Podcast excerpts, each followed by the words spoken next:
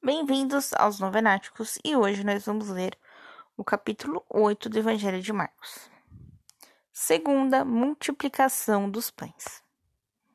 Naqueles dias reuniu-se de novo numerosa multidão e não tinham o que comer. Então Jesus chamou os discípulos e disse-lhes: Tenho compaixão desta gente, pois já fez três dias que estão comigo e não tenho o que comer. Se eu os mandar para casa em jejum, desfalecerão no caminho, e algum deles vieram de longe. Responderam-lhe os discípulos: De onde se poderia trazer pão para saciá-los aqui no deserto? Perguntou-lhes: Quanto pães tendes? Responderam: Sete. Mandou então que a multidão se acomodasse no chão. E tomando sete pães, deu graças, partiu-os, e ia dando aos seus discípulos, dizendo para que os distribuíssem e eles distribuíram à multidão. Tinham também alguns peixinhos. Depois de abençoá-los, mandou-os que os distribuíssem também. Eles comeram e ficaram satisfeitos, e com os pedaços que sobraram recolheram sete cestos. Eram cerca de quatro mil. Ele os despediu. E logo entrando na barca com os discípulos, partiu para a região de Dalmanuta. O sinal do céu. Saíram os fariseus e começaram a discutir com ele. E para pô-lo à prova, pediram-lhe um sinal vindo do céu. Suspirando em seu coração, Jesus disse: Por que esta geração pede um sinal? Na verdade vos digo: nenhum sinal será dado a esta geração. E deixando-os, embarcou de novo e seguiu para outra margem. O fermento dos fariseus. Eles se esqueceram de levar pães e não tinham senão um pão consigo na barca. E Jesus os advertia: abri os olhos e tomai cuidado com o fermento dos fariseus e com o fermento de Herodes. Comentavam entre si o fato de não terem pães. Jesus percebeu e disse-lhes: Por que estáis comentando a falta de pães? Ainda não compreendeis nem entendeis? Tendes o coração endurecido? Tendo os olhos não vedes, tendo os ouvidos não ouves?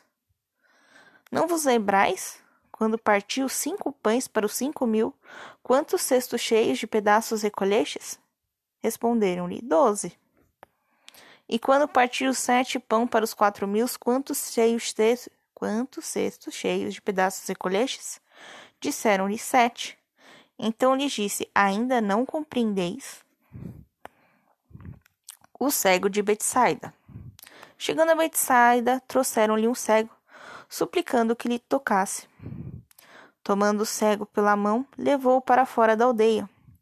Pôs-lhe saliva nos olhos, impôs a mão sobre ele e perguntou-lhe: Vês alguma coisa? Abrindo os olhos, ele disse: Estou vendo as pessoas, parecem árvores que andam. Em seguida, pôs de novo as mãos sobre os olhos do cego e este começou a ver perfeitamente. Ficou curado, de sorte que via tudo claramente, mesmo de longe. Jesus o mandou para casa, dizendo-lhes: Nem sequer entres na aldeia. Jesus é o Cristo. Jesus foi com seus discípulos às aldeias de Cesareia de Filipe. E enquanto caminhavam, perguntou aos seus discípulos: No dizer do povo, quem eu sou? Responderam-lhe: João Batista, para outro Elias, para outros um dos profetas. Jesus perguntou-lhes então: E para vós quem eu sou? Pedro respondeu: Tu és o Cristo. Então ele ordenou-lhes severamente que não falassem dele a ninguém. O destino do filho do homem. Então começou-lhes a ensinar-lhes que o filho do homem devia sofrer muito, ser rejeitado pelos anciões, pelos sumos sacerdotes e pelos escribas, ser morto e ressuscitar após três dias. Falou-lhes isto abertamente. Então Pedro chamou à parte e começou a repreendê-lo. Jesus, porém, virou-se e, olhando para os discípulos, censurou Pedro com essas palavras: Vai depois de mim, Satanás. Teu modo de pensar não é o de Deus, mas o dos homens. Como seguir a Jesus? Chamou depois a multidão junto com seus discípulos para perto de si e lhes disse: Se alguém quiser me seguir, renuncie a si mesmo, carregue sua cruz e me acompanhe. Porque aquele que quiser salvar a sua vida vai perdê-la, Mas quem perder a vida por causa de mim e do Evangelho, este a salvará. Pois que adianta a gente ganhar o mundo inteiro e arruinar a própria vida? O que a gente pode dar em troca da própria vida? Porque quem se envergonhar de mim e de minhas palavras no meio desta geração adúltera e pecadora, dele também se envergonhará o Filho do Homem, quando vier na glória de seu Pai com os santos anjos. Amanhã nós vamos ler o capítulo 9. Um beijo, um abraço, que a paz de Cristo esteja convosco e o amor de Maria.